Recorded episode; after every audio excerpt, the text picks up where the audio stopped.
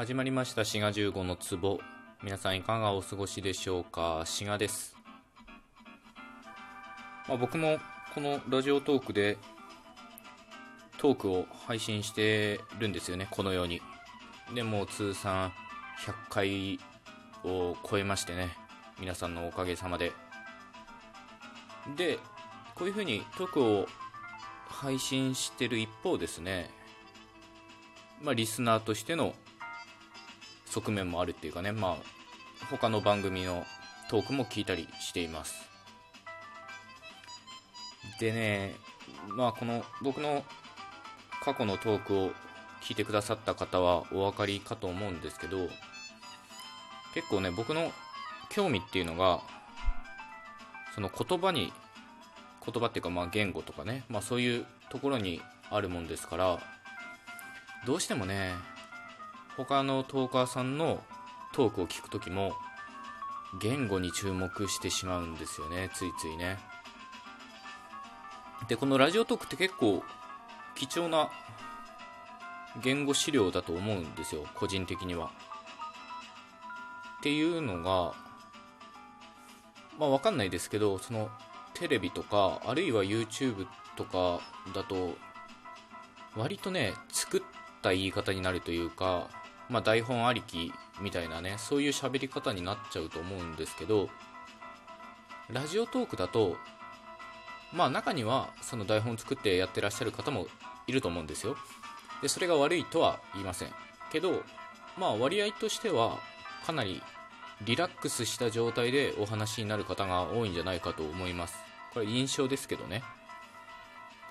なので割とその自然の発話に近い形で言語の観察ができると、まあ、そういうことなんですね。それとですねこのラジオトークっていろんなその形態っていうか形式があるっていうかつまり一人語りのモノローグみたいなのもあれば2人か、まあ、あるいはそれ以上で対話っぽくなってるダイアログみたいなのもあるのでそういういろんな発話を聞くことができます。例えばね僕この番組の過去のトークでお話ししてるんですけど微濁音っていうのが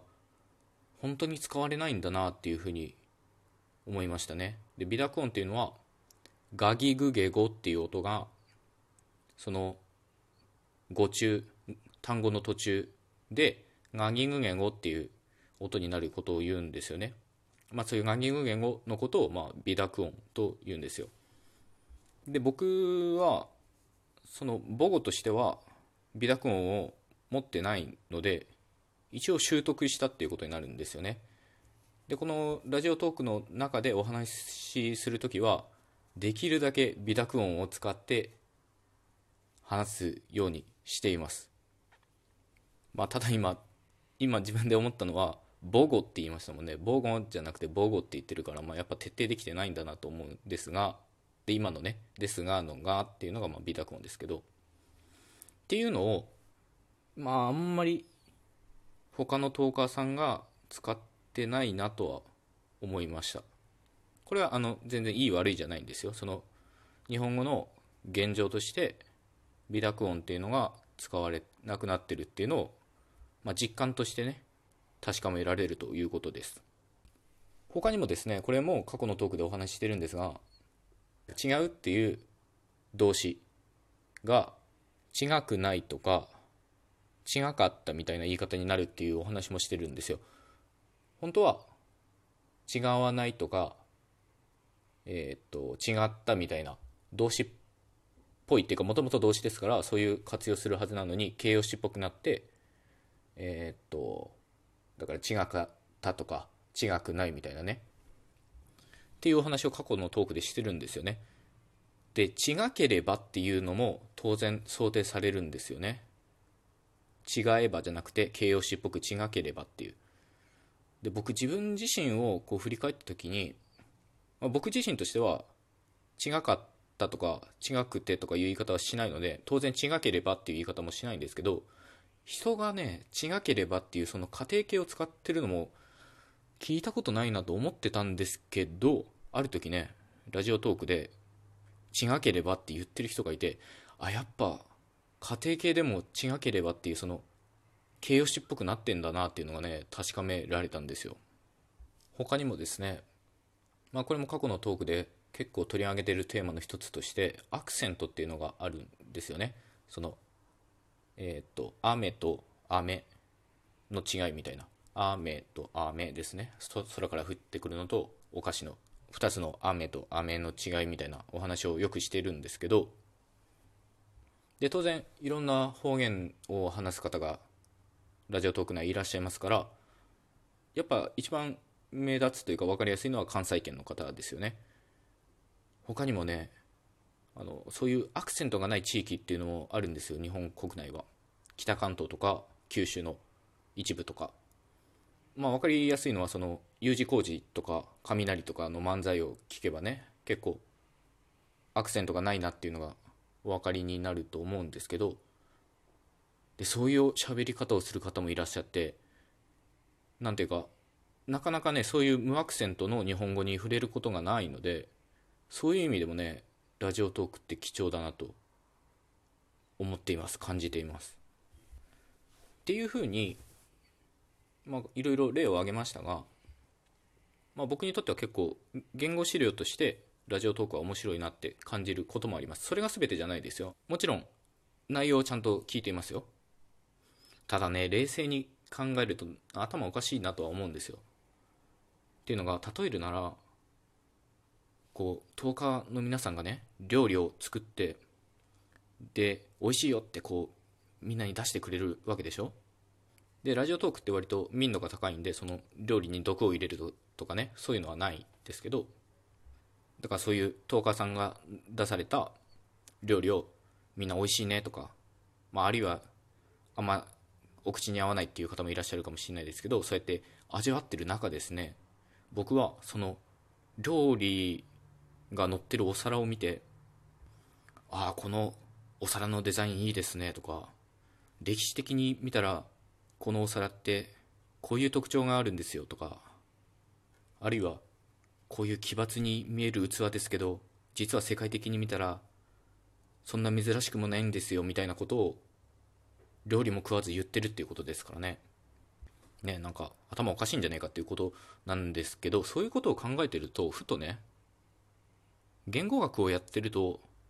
まあ、メンタルが強くなるかもしれないっていうか打たれ強くなる可能性があります。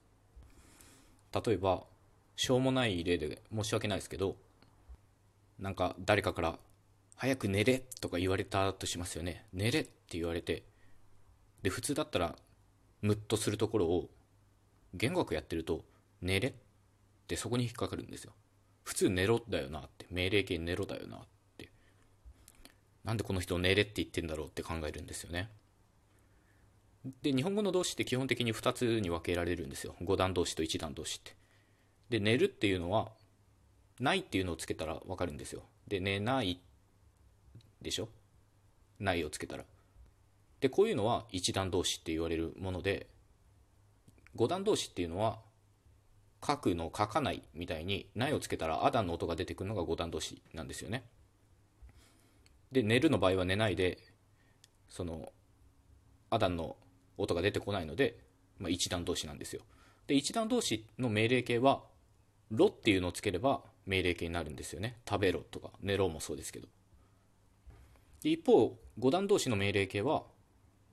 書けとか行けとか読めとか絵段が出てくるんですよ。っていうことを考えると今この人は寝れって言ったな。寝れって言ったってことはこの人は一段同士の寝るに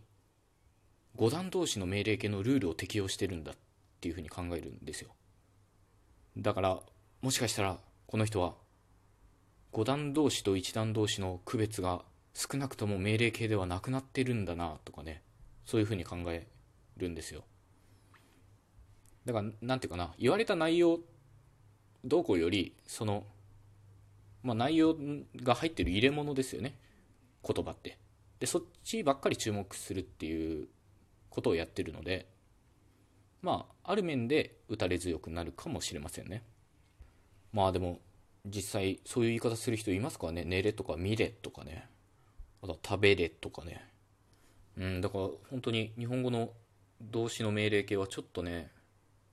そういう変化が起こりつつある可能性はあります。